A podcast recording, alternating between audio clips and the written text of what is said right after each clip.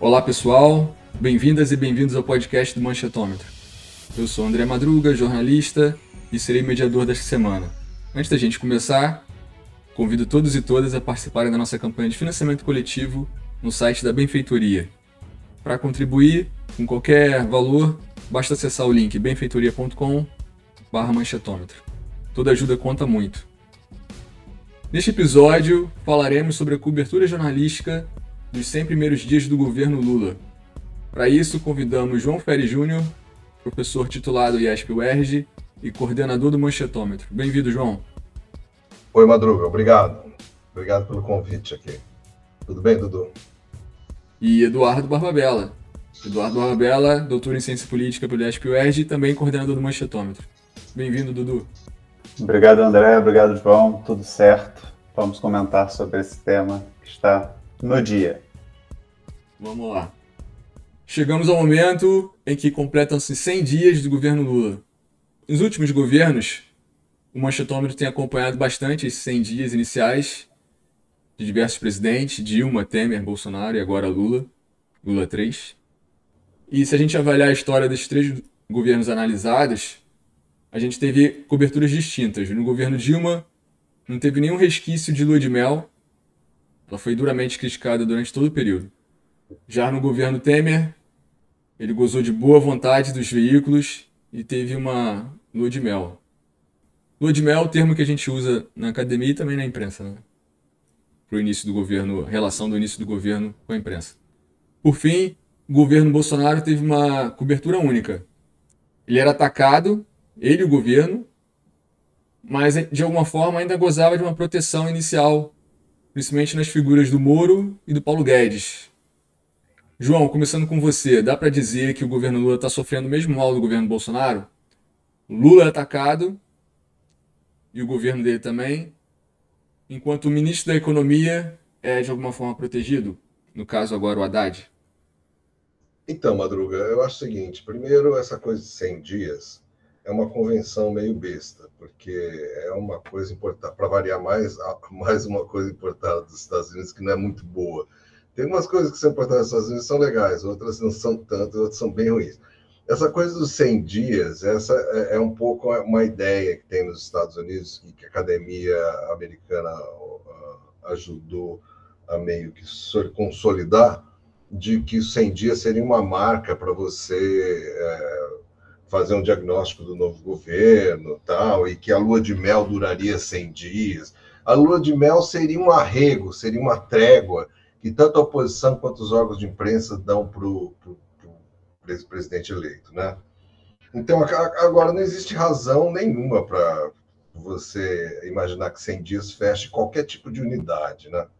Sim, é uma coisa totalmente arbitrária a quantidade de dias. Então, é, é vamos primeiro assim relativizar o que, o que, o que isso quer dizer. Bom, dado isso, a gente pode escolher qualquer número de dias e comparar a, a, né, a, o tratamento que os diferentes presidentes receberam da imprensa durante esse período, né, o período que a gente convencionar. Eu acho que se pegar 100 dias como agora e, e, comparar com Dilma Rousseff, a gente já mostrou vários trabalhos do Machitômetros. A Dilma começou a apanhar assim no dia da posse, até antes da posse, durante a campanha, já apanhava da mídia de uma maneira desproporcional. A cobertura intensamente negativa da Dilma era um massacre. Então não teve lua de mel nenhuma, como você sugeriu, você disse isso, né? A cobertura em relação a Dilma foi o primeiro mandato dela ou o início do segundo? Segundo. segundo. segundo né? Estamos falando do segundo, Dilma 2, é. O Temer, pelo contrário, teve uma lua de mel que demorou quase um ano, não é 100 dias. A lua de mel do Temer é assim, e até hoje continua assim, uma, os, os, os, órgãos de imprensa, né, os jornalões e tal, são meio que viúvas da lua de mel da, do, do, Temer, porque assim ficam uh, louvando o, o, governo Temer por conquistas que eles atribuem ao governo Temer, que são geralmente conquistas, eu acho, que vão contra o interesse do povo brasileiro. Né? De uma forma por eles terem sido patrocinadores do Temer, né? Eles patrocinaram, claro, então. A lua de mel deles é uma coisa super ativa, eles bancaram, porque o Temer tinha uma agenda super fiscalista, de privatizações, de diminuição do gasto público. Então é isso. E hoje eles voltaram a essa, esse modo agora, né? de né, reclamar, falar essa vira dessas coisas. Puxa, como era bom na época do Temer, porque o Temer, apesar de ter ganhado o poder de maneira sem ser eleito pelo povo brasileiro, e o projeto político do Temer não foi eleito pelo povo brasileiro, não é verdade? O povo brasileiro não. Não, não, foi aprovado nas urnas. É, não foi o projeto do Temer não foi aprovado nas urnas. Foi nesse sentido foi um golpe.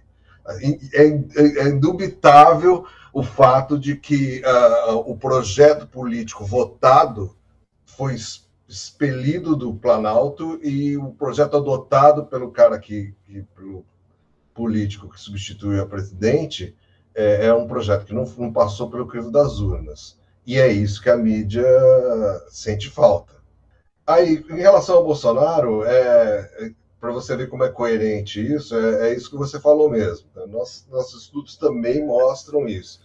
Que o Bolsonaro sempre teve um tratamento bastante negativo por parte da imprensa, dos grandes jornais, né? falando aí de Globo, Estado de São Paulo, Folha de São Paulo. Só que a, a, as políticas do governo Bolsonaro e alguns integrantes do governo Bolsonaro, como Paulo Guedes e Sérgio Moro, por um bom tempo, eram tratados de maneira muito diferente, muito positiva. Inclusive a agenda do, do, do Paulo Guedes, que era uma agenda tipo, recheada de promessas de privatização e de redução do gasto público. E conseguiram aprovar no governo Bolsonaro a reforma da Previdência, que não teve tempo de ser aprovada ainda no governo Temer. Exato. Mas é o mesmo projeto, foi uma continuidade. Temer é a reforma trabalhista. Não é? E se a gente fizer um estudo, assim, eu, eu não tive tempo de fazer, nós não tivemos tempo de fazer isso, se a gente fizer um estudo da cobertura da reforma da Previdência, da reforma trabalhista, assim, é impressionante vi, o viés que esses grandes meios dedicaram a essa cobertura, ou seja, só mostrando um lado. Eu lembro, assim, só de maneira anedótica, por exemplo, quando estavam discutindo a reforma da Previdência, por exemplo, a Globo News nunca chamava representante de sindicato, representante de trabalhador para falar sobre Previdência sendo que os trabalhadores são os maiores interessados nisso, entendeu? Mas não. É, então, eu acho o seguinte: então, o que explica a cobertura do Bolsonaro, essa dualidade, é que, de fato, a mídia não comprava a figura do Bolsonaro né, por seus elementos, vamos dizer, incivilizados, radicais, assim, e a agenda de valores conservadora, que a, a grande imprensa brasileira não, não, não coaduna com essa agenda de valores conservadora. Né? em grande parte. Mas eles fechavam com a agenda econômica, né, ultraliberalizante. No caso do Lula, é meio contrário, né? É o contrário, vamos dizer, é o espelho do Bolsonaro nesse sentido. Por quê? Porque o Lula apanha muito devido à agenda econômica que ele quer fazer diferente, né? quer mudar a questão. Então, é privatização, é flexibilização do teto de gastos, as razões pelas quais o Lula apanha eh, são em grande. O Lula apanha por várias razões, porque a mídia assim nutre uma, uma disposição muito negativa em relação ao Lula.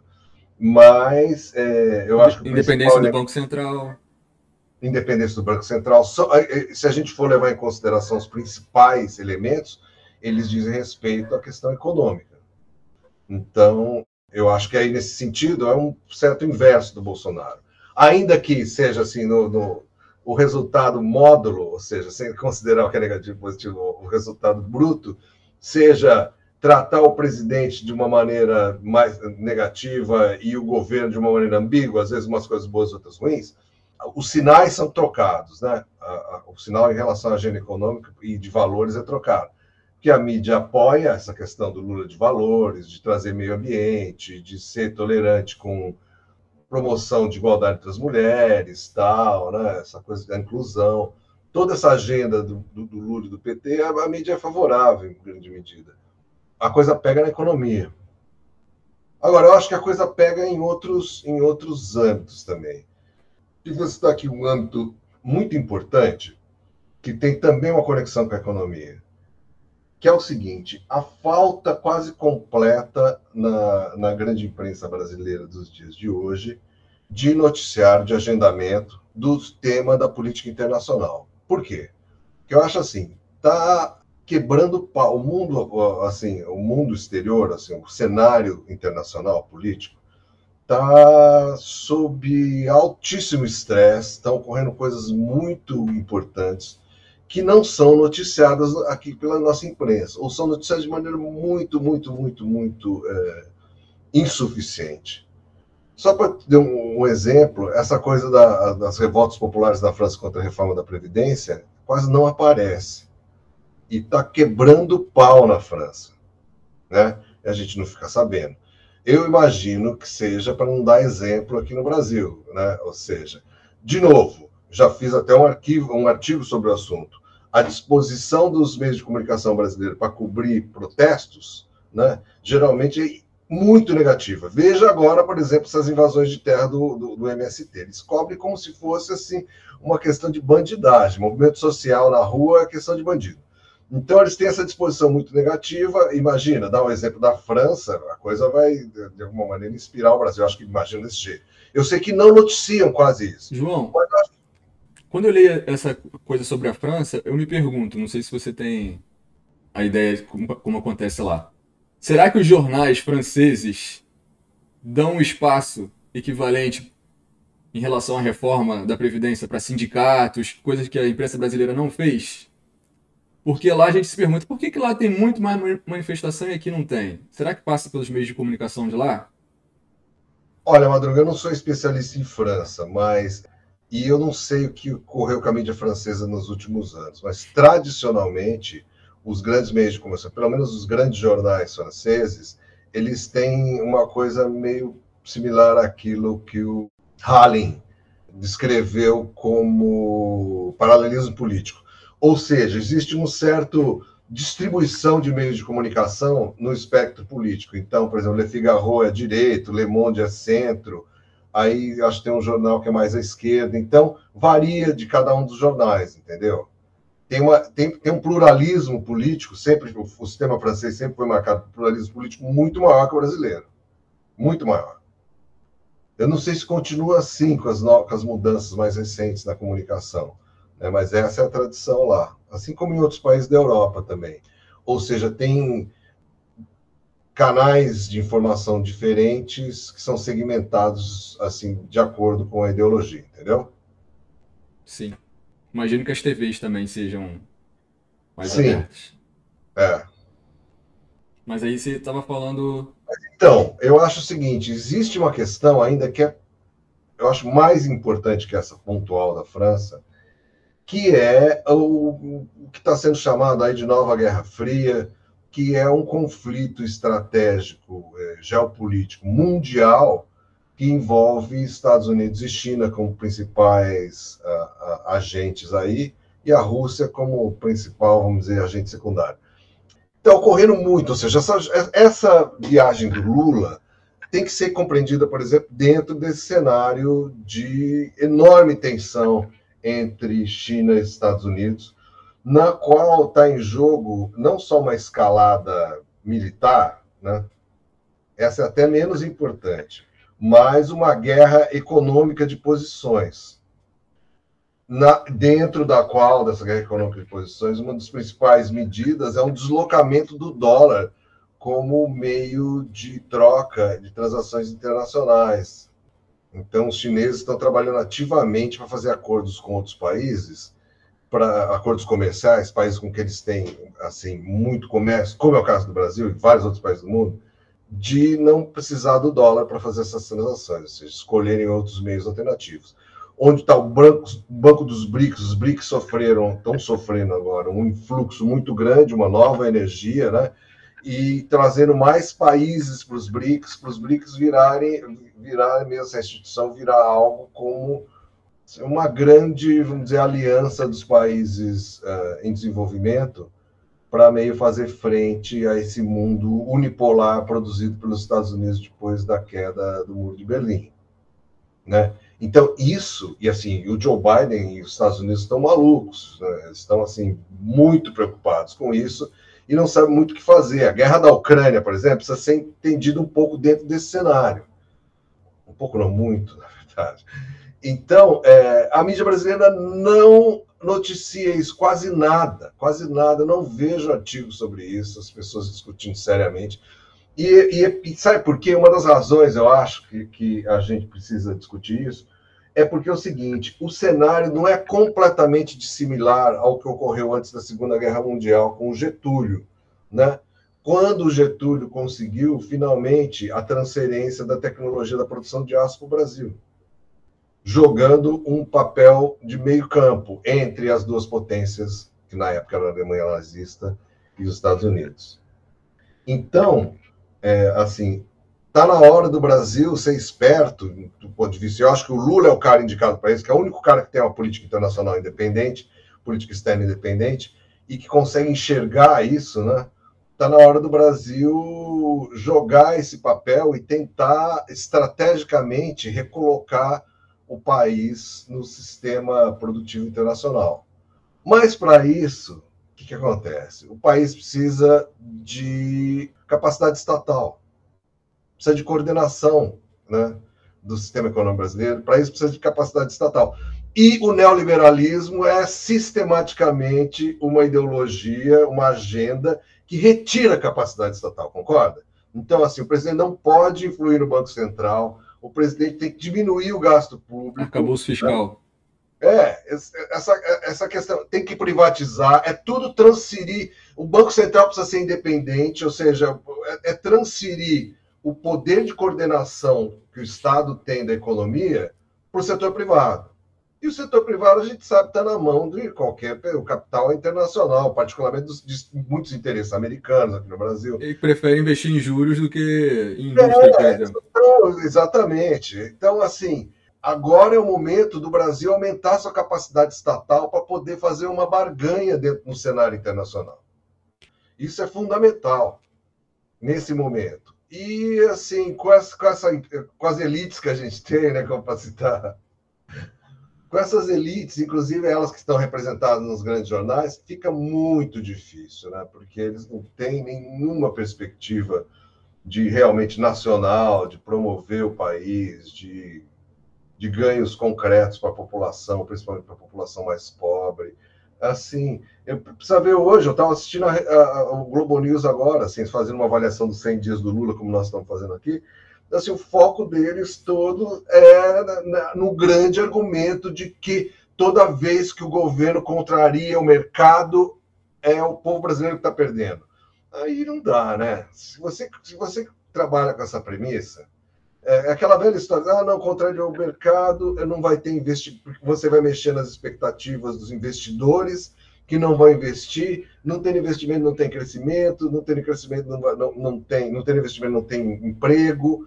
Assim, é absurdo, é um negócio assim tão. Essa crença no mercado, essa ideia de que o mercado, na verdade, é capaz de olhar para o bem comum melhor do que as pessoas que são eleitas para fazer isso pelo próprio povo, é impressionante. Isso é... E eles continuam com esse mantra, então é uma religião isso. Pensando nisso, Dudu, vamos falar da cobertura específica do Lula. É, o Lula tem sido muito criticado enquanto presidente e, e, de vez em quando, quase sempre, taxado de populista, principalmente nessa parte econômica. Né? Conforme o relatório de olho na imprensa, novo relatório semanal do Manchetômetro, a cobertura do presidente tem se mostrado bastante negativa então, a gente tem um novo capítulo aí da falsa equivalência entre Lula e Bolsonaro? Pois é, André, acho que pensando um pouquinho, até trazendo um pouco dessa ideia que o João trouxe, que a gente acaba vendo o, a cobertura do Lula muito parecida com a do Bolsonaro, né, pela questão da, da mídia se opor muitas vezes aos aspectos políticos. É, eu acho que a gente tem de novo, né, como a, a pergunta coloca a ideia de uma nova falsa equivalência, novo capítulo da falsa equivalência Lula-Bolsonaro. Desde o início, o Lula ele é taxado como populista, como inapto, como o presidente que não age ou que, ou que, evita, ou que cria conflitos desnecessários, ou que não resolve os conflitos necessários dentro do seu governo. Ele, ele é bastante criticado e é muito interessante a gente perceber o seguinte: o Lula ele é atribuído, é atribuído a ele um terceiro mandato pela mídia, né? Quando lhe interessa bater, com ele falando, olha, ele é experiente, ele já teve dois mandatos, e ao mesmo tempo também é, é, ele, a eles compete falar que ele é o primeiro mandato, quando também é interessante falar que ele é o que é a primeira vez, por exemplo, quando a gente teve o Datafolha falando sobre a aprovação do Lula, né? E aí coloca-se que ele foi a pior, uma das piores aprovações de primeiro mandato. E aí a gente sabe que não é primeiro mandato. Então a mídia brinca muito com a cobertura do Lula exatamente nesse sentido, de utilizar aquilo que lhe é interessante para atacar o Lula. E vai polarizando ele bem parecido com, com o Bolsonaro. Né? Nós tivemos o texto da, da Folha que elogiava, por exemplo, o bolsonarismo, falando que o bolsonarismo poderia ser uma boa liderança na oposição. Claro que depois eles vieram à tona com um erramos para evitar qualquer tipo de, de crítica, né? Mas aquilo ali, o estrago já estava feito. A gente tem hoje também uma crítica muito grande do Estadão. O Estadão, o Estadão fala como o Lula tem um governo envelhecido, né? Sempre criticando o Lula por trazer os, os seus, as suas ações dos últimos dois governos né, para o atual governo. Então é muito interessante perceber isso, como a, a, a mídia tem atacado o Lula por retomar os seus, os seus projetos, os seus programas. E eu acho que esse é o último ponto, que eu acho que é o ponto mais interessante é a mídia criou uma narrativa de vingança com o Lula. E isso é muito importante para a gente entender alguns pontos, né? Até no final da, da, campanha eleitoral, se não me engano, até no início do governo, o Lula teve uma fala, foi um pouco infeliz, em que ele falava sobre como ele queria, né, ele desejava o mal para o Sérgio Moro depois de tudo que aconteceu. Como pessoa pública, ele talvez não devesse, não, não devesse falar isso, mesmo que a gente entenda tudo que ele sofreu, como, como o Moro pode, pode ter influenciado na vida dele de forma negativa. Mas quando ele fala isso, o que, que acontece?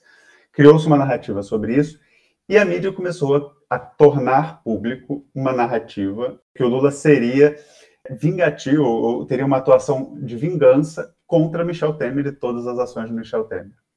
Então, criou-se uma narrativa de que as desconstruções dos, das ações e das políticas públicas do governo Temer não são feitas por base técnica ou porque não é, ou porque não é o que o Brasil elegeu, né? Como o João colocou, o Temer não foi eleito, o Temer houve um golpe e o, a, principalmente o projeto de governo do Temer não foi eleito. E tudo isso que está sendo desconstruído no governo Lula está sendo desconstruído para a mídia sob um argumento de puramente pirraça e vingança, o que não faz o menor sentido se a gente pensar que, na verdade, o que aconteceu foi esse projeto foi derrotado nas urnas. O Brasil não quer esse projeto. Então, a mídia criou uma narrativa do, do Lula que nunca existiu, de que o Lula hoje não, não governa por questões pragmáticas, por propostas, mas por meramente pirraça. Então, eu acho que isso é importante, porque você, de certa forma, você equivale ele ao, ao Bolsonaro quando você fala isso. Porque quando você fala que ele está fazendo pirraça, é mais ou menos como o Bolsonaro, que as narrativas falavam que o Bolsonaro era uma pessoa mimada, que o Bolsonaro era uma pessoa difícil, que ele era uma pessoa um ególatra. Então você tinha toda uma narrativa de que o Bolsonaro não era uma pessoa para aquele perfil. E aí você cria um perfil também para o Lula agora, o Lula é pirracento. O que, se a gente pensar no primeiro governo, ele era o quê? Ele era o bêbado ele era o, o, a pessoa que não fez, que não, não estudou. E agora ele é o pirracento. Então você vê que as, as narrativas vão se mudando para tentar colocar ele como a pessoa incapaz, uma pessoa que não deveria ser o eleito, né? ou de, não deveria ser o presidente nesse momento. Vamos lá, para finalizar, ficou claro, pelo que vocês apresentaram, que a gente não teve uma lua de mel durante o governo Lula e há uma tentativa de desgarrar o presidente da agenda econômica. Uma das maiores críticas feitas ao Lula tem sido a falta de uma marca registrada do governo nesses 100 dias. Vocês concordam com essa crítica? Qual seria a marca do Lula nos 100 dias do governo? A gente tem que levar em consideração o seguinte: o governo já começou com aquele negócio de, da, da invasão de 8 de janeiro ele teve que correr atrás disso. E, assim, as nomeações, isso eu vi de perto, as nomeações para os cargos no Planalto, começaram a ocorrer só a partir do dia 24 de janeiro. Então, assim, de 100 dias, quase um terço disso foi sequer com gente trabalhando lá. Então, isso é um pouco. Eu acho que existe uma, uma certa expectativa, de um lado, assim, bem intencionada, e de outro, nada bem intencionada, que faz com que as pessoas fiquem cobrando, dependendo de quem, né? cobrando do governo resultados, 100 dias, três meses, um semestre, tal, não sei o quê. Mas, assim, a destruição promovida pelo Bolsonaro é enorme, né? A quantidade de coisas que o governo teve que fazer só para começar a governar, né? Inclusive destruição física. Eu visitei o Palácio do Planalto, não tem lugar para fazer pipi no Palácio do Planalto. Você anda lá, tá tudo quebrado, os banheiros quebrados, tal. Consertaram muita coisa ainda, mas aí tem muita coisa que, que não está funcionando direito. Mas a destruição institucional é enorme também. Então, toda essa reconstrução demora muito tempo, demora para ocorrer, ainda mais porque depende de processos né, públicos, tem que ter transparência e tudo mais. Tal. E o Brasil, assim, o estado que o Bolsonaro deixou as coisas, né, faz com que o Estado fique com sob maior pressão ainda para desempenhar algo. Eu acho que o governo Lula fez um monte com o tempo e as condições que, que, que... É claro que houve erros, por exemplo, como a maneira que o Lula tratou o caso do Sérgio Moro, deixar os caras gravarem e falar aquilo, foi uma coisa assim, é, ele não ganhou nada com aquilo. Mas, assim, claro, é, alguém que sofreu aquilo nas mãos do Moro é normal, esse é negócio que todo mundo erra também, né? Então tem.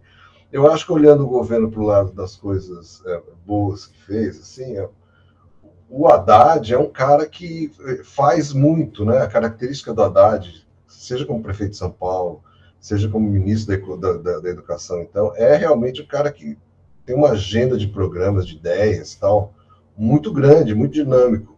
Então, já tem essa coisa do acabouço fiscal, depois vai ter o programa Desenrola lá, que vai fazer um super impacto, não saiu ainda, vocês vão ver. Então, acho que tem muita coisa para sair. Tem volta do Minha Casa Minha Vida, né? Assim, a reestruturação do Bolsa Família. Mais médicos mais médicos. O governo está tá indo super bem, né? Eu acho que isso. E é, é triste ver como. O que, que acontece? Por que, que a gente fica falando de mídia, né? As pessoas, às vezes, que. Quando vem, né, nós do, do Machetão, ficar malhando as coisas, a gente fala, esses caras chatos, né? Ficar com essa mídia, essa mídia, a gente sabe. Ou, ou, as pessoas mais de esquerda falam, não, a gente sabe que a mídia é desse jeito mesmo, não sei o quê. Mas isso é, a gente fica falando de mídia porque é exatamente essa questão, assim, como o eleitor, porque o eleitor entra em campo, né? não só o eleitor, porque acontecem coisas fora das eleições, mas as eleições são fundamentais, né? não quero ser chumpeteriano demais aqui, mas fundamentais para a existência e reprodução do regime democrático e para a legitimidade também. Então, assim, o eleitor só fica sabendo sobre o governo por, meio de, por meios indiretos, né? E a grande imprensa ainda é uma enorme fonte de informação dos eleitores. A gente sabe que, mesmo pelas redes sociais, muito do conteúdo que chega a eles é produzido pela grande imprensa. Então, é importante, sim, comunicar as coisas que estão sendo feitas de uma maneira correta, ter uma, por, por eleitor, ter uma avaliação mais, mais balizada, né? do que o governo está fazendo e tudo mais. Então é realmente péssimo para o Brasil, para a democracia brasileira, que nós tenhamos uma grande imprensa tão uh, ruim, que sofra tanto com falta de pluralismo, continua sofrendo. Agora, mesmo a, a Globo sendo mais agora um pouco mais tolerante, a Folha de São Paulo, certo limite, num certo sentido, ser mais tolerante, né, em relação ao Lula e ao PT, continua ainda extremamente negativo, extremamente manipulador, extremamente maliciosa na maneira como noticia as coisas, esses, esses, meios de comunicação, sem ter qualquer contraponto oferecido ao eleitorado. Então, não existe meios de comunicação que fazem diferente. Você vai ver o que? A Jovem Pan? A Jovem Pan é bolsonarista, radical, né? A CNN está cada vez mais bolsonarista, cada vez mais de direita também. Já era, sim, suspeita, tá, resolveu, eu acho que, você ter uma ideia, colocou num programa Janaína Pascoal, Hélio Beltrão e o menino Janete lá, para falar, comentar por ele, todos juntos, em coro, né? A, Janaína, a primeira coisa que eu vi eles comentar, o programa estreou falando sobre uma invasão do MST de terras devolutas. A Janaína Pascoal falou que eh, o Bolsonaro tinha dado mais posse de terra do que qualquer outro governo no Brasil e que uma das maneiras de resolver isso é armar as pessoas no campo. No hum. qual Hélio Beltrão concordou e o tal do Janete lá também. É, eu vi uma parte que ela relativizou a denúncia ao trabalho Escravo. análogo à escravidão. É. É nesse nível o negócio. Então, assim, ele chamou o Coppola de novo, o, o tal do Caio Coppola. É, é, isso que a gente está lidando na imprensa brasileira. A imprensa brasileira está ganhando pluralismo, então é assim, é de, de é, é de centro-direita à extrema-direita. Ela está se pluralizando aí, entendeu? Aí fica difícil, né? Se ela já tinha uma, uma, uma, disposição de manipulação da opinião pública por meio do enviesamento do noticiário, porra, isso é impressionante, né? Dudu, é, essa forma da imprensa lidar com o governo do, do PT, você não acha que acaba casando com a pauta bolsonarista? Tem aquela coisa do bolsonarista, faz o L agora, sempre cobrando, ah, falou que ia ter picanha, cadê a picanha? Já cobrando uma coisa imediata e tal. Não, não acaba casando essa pauta da imprensa com a pauta bolsonarista? Com certeza, André. Eu acho que assim, é, a sorte, acho que a sorte do Brasil hoje é que o, o bolsonarismo está totalmente desarticulado enquanto movimento organizado que era e não consegue aproveitar esse momento, porque é muito, né, é muito evidente essa, esse problema que nós vivemos de uma mídia que muitas vezes joga mais contra do que a favor do que deveria. E aí isso acaba prejudicando. E aí a gente percebe exatamente isso. Por exemplo, nas questões sobre economia que você pontuou, a gente poderia ter um, um Bolsonaro, por exemplo, muito mais ativo, né? uma, uma oposição também, para não usar só o bolsonarismo, porque eu acho que o bolsonarismo é a parte ruim dessa oposição, mas se a gente pensasse, por exemplo, numa oposição com o PSDB, né, apesar do PSDB ter se tornado bem complicado nos últimos anos, ou né, o, o MDB, a, a, ala que não é favorável ao governo, a gente pode pensar que esses, esses personagens poderiam estar se apropriando desse momento para se construir, para construir as suas candidaturas. Mas a gente não vê isso. A gente vê realmente quem são as caras do, do Congresso, quem que aparece além dos, dos governistas e do Arthur Lira, principalmente, aparecem o Nicolas Ferreira, né? a Carla Zambelli sumiu, é, o Eduardo Bolsonaro sumiu, agora está só mais preocupado em vender os, os artigos da loja dele. Então a gente percebe que a extrema-direita, ela, de certa forma, sumiu, muito também porque o Bolsonaro sumiu, né? se a gente pensar nisso. Então, essa cobertura da grande mídia poderia ter sido muito mais perigosa do que foi poderia ter realmente prejudicado bastante. Por sorte, não o fez. E aí eu acho que também seria importante, eu queria até pontuar isso, acho que um ponto, outro ponto importante sobre os 100 dias do Lula, né, foi o, ele ter conseguido, né, estar, né, estar conseguindo desconstruir ou destruir esse massacre do povo Yanomami, acho que é importante, e também a atuação no Ministério da Saúde e do Ministério da Gestão. São dois pontos aqui importantes a gente trazer. O Ministério da Saúde, até um dos, dos ministérios que a, que a mídia, de certa forma, está poupando, né? muito pela atuação técnica, então eles sempre reforçam isso, que são os técnicos do Ministério da Saúde, e o Ministério da Saúde está reconstruindo uma terra arrasada, isso vai ser muito, vai ser muito difícil, muito, vai demorar muito tempo, e o Mais Médicos com certeza vai ser importante nisso, e o Ministério da Gestão que está reconstruindo uma carreira pública inteira, né? Então isso é muito importante. E aí eu acho, né, até para pensando pensando um pouquinho nesse Ministério da Gestão, que é da ministra Esther Dweck, né, que já participou de programas aqui com a gente, é, eu acho que é legal a gente pensar nisso. A gente tem o Fernando Haddad, a Simone Tebet e a Esther Dweck, que são três personagens diferentes, e a gente percebe que o Haddad ele acaba sendo a figura mais importante, porque ele é do Ministério da Fazenda, né, e acaba também se destacando mais, mas é a Esther que tem feito o maior movimento. A gente percebe também, principalmente nas redes, que a Esther é a pessoa que tem mais se movimentado é, nas redes para aparecer e demonstrar o seu trabalho, que é mais importante. E a Simone Tebet está ali fazendo as suas costuras costumeiras mais por baixo da, do radar da mídia, né? mas sempre defendida e protegida. Então, eu acho que é importante a gente também pensar nisso, como esses, esses sistemas estão movendo, mas eu concordo com o João, acho que 100 dias é, é arbitrário e a gente já conseguiu muita coisa, né? E sempre importante lembrar, né? Hoje já saiu uma, várias, já saíram várias matérias sobre isso, que o governo Lula já tem um terço das suas promessas realizadas. Então, se a gente quiser até contabilizar em questões práticas, né, com dados como eles gostam, você tem um governo que já tem mais do que o governo Dilma fez, do que o governo Temer fez, do que o governo Bolsonaro fez percentualmente. Então, em dados não se justifica esse ataque, né, ou principalmente esse, essa má, má vontade, né, acho que essa é a, esse é o termo aqui, a má vontade da mídia com o governo Lula no momento.